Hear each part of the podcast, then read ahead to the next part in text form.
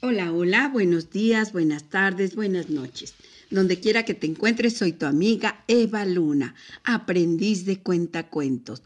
Te saludo, te recuerdo que tenemos nuestro Instagram, Eva-Luna-Cuenta-Cuentos. ¿Para qué? Pues para que nos saludes, para que nos envíes algún comentario de los cuentos. También tenemos el correo evangelina trejo 62 arroba gmail.com. Me va a dar mucho, mucho gusto recibir un saludo tuyo. Ahora sí, amigo, te voy a papachar. Sí, con esta historia del pequeño lirón. Si recuerdas, en el primer capítulo del pequeño lirón que no podía dormir, se preocupaba un poco porque su mamá le decía que un lirón que no sabe dormir por mucho tiempo no es realmente un lirón. Así que todos sus amiguitos que pasaban por donde él se encontraba intentaron ayudarle, como el zorro o bien el ruiseñor que le cantó o el caracol que lo puso a hacer ejercicio, un, dos, tres, un, dos, tres, a correr, ¿para qué?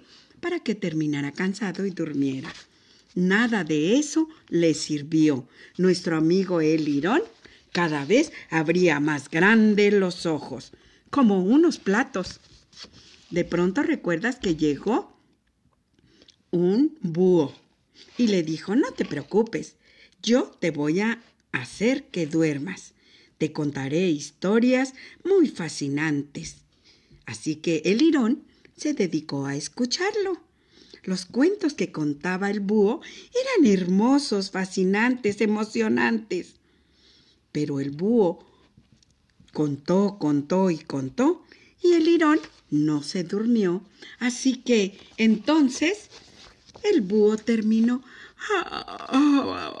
con mucho sueño y se durmió. Así que de pronto una noche entró volando un murciélago que le dijo así, ¿No deberías estar hibernando tú, pequeño lirón? Es importante que yo duerma, pero ¿qué crees? No puedo quedarme dormido, suspiró el pequeño lirón. Y un lirón que no puede dormir no es un verdadero lirón. Bueno, eso me han dicho. Soy diferente. Algo anda mal en mí. No sé qué va a pasar. ¿Acaso no somos todos diferentes de una manera o de otra? dijo el murciélago. No digas que algo anda mal en ti. Solo me parece que estás tratando de quedarte dormido al revés, dijo el murciélago. Mira, te enseñaré a hacerlo y te, tú aprenderás y podrás dormir. Te enseñaré cómo debes dormir. Bien, listo, estoy listo. Agárrate de aquí. Bien, ahora ya estamos colgados. ¿Lo ves? Esta es la forma correcta de dormir, dijo el murciélago.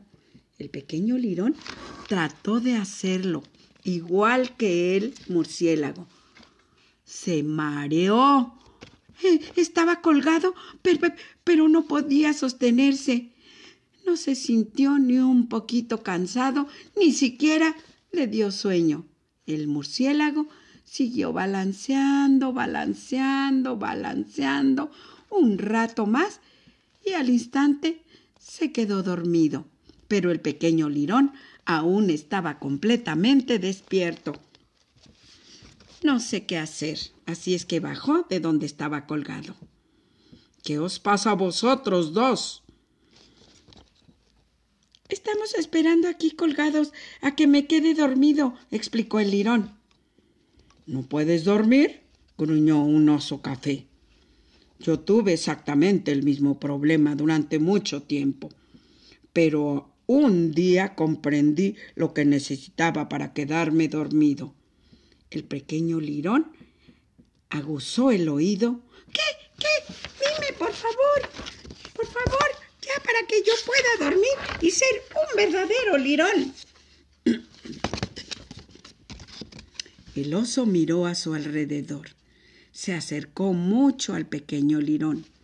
buscó con su garra algo entre sus pieles y susurró. Necesitas abrazar a mi mullidito suave y adorable peluche. Sin él estoy perdido. Te dejaré coger su patita y yo estrujaré el resto. Clac, clac, clac. Así que, apachurrando el peluche, en un momento todos los animales que se encontraban en la cueva se habían corrucado junto al oso y su mullido y suavecito adorado peluche, y enseguida se habían quedado profundamente dormidos. Estaban bien dormidos, uno cerca al otro, roncaban, resoplaban, zumbaban, yo, yo, y bufaban.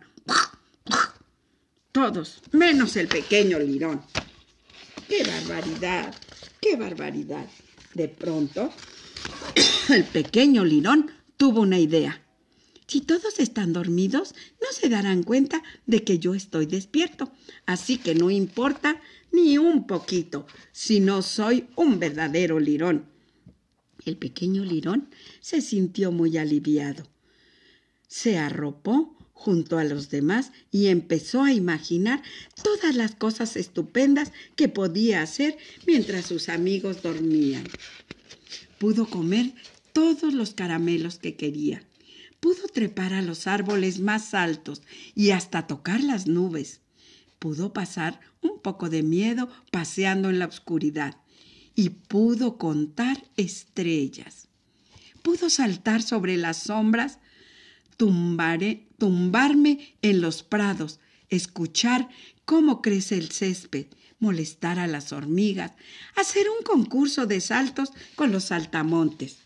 Y mientras pensaba en todas las cosas maravillosas que podía hacer durante el próximo, durante los próximos siete meses, el pequeño lirón simplemente se quedó dormido. Y colorín colorado, este cuento...